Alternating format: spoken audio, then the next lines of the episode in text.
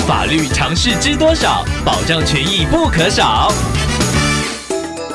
欢迎收听《法律知多少》时间，我们请到瑞银法律事务所律师郑瑞伦来为您解答法律上的疑惑。各位听众朋友，大家好，我是郑瑞伦律师，很高兴又能在这个节目为大家解决一些生活中常见的法律问题，与大家进行交流互动。郑律师您好，听众朋友 Lisa 透过官网留言板想请问您，她是职场新鲜人，在建设公司当柜台服务员。有一个老板的高层朋友，每次来访都会开一些令人不舒服的玩笑，像是调侃他的身材，有时候也会刻意摸他的手臂和摸头。虽然都不是太超过的骚扰，但让人很反感。请问，如果他不想丢掉这份工作，只能忍气吞声吗？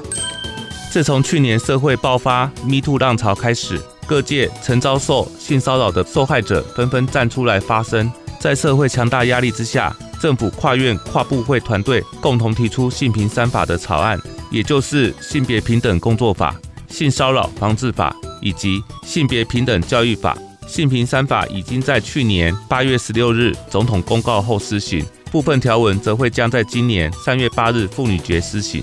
本案例中，老板的朋友触摸听众朋友身体的行为，可能会构成性骚扰防治法第二十五条突袭触摸罪。律师要提醒听众朋友，性骚扰罪这个罪是属于告诉乃论的罪，依法必须在六个月以内提出告诉，而且性骚扰也属于一种侵权行为。听众朋友可以向加害者请求损害赔偿，并且依照性别平等工作法规定，如果加害者是利用权势性骚扰，法院会依照侵害情节，可以酌定损害额一到三倍的惩罚性赔偿金。而且案例中，听众朋友是在工作时受到老板的朋友调侃身材、刻意触摸手背以及头部，这已经是具有性意味的言辞以及行为。听众朋友也感觉到被侵犯，心里不舒服，所以对方的行为也已经构成性别平等工作法的性骚扰。依照性别平等工作法的规定，听众朋友在事发后可以向雇主申诉。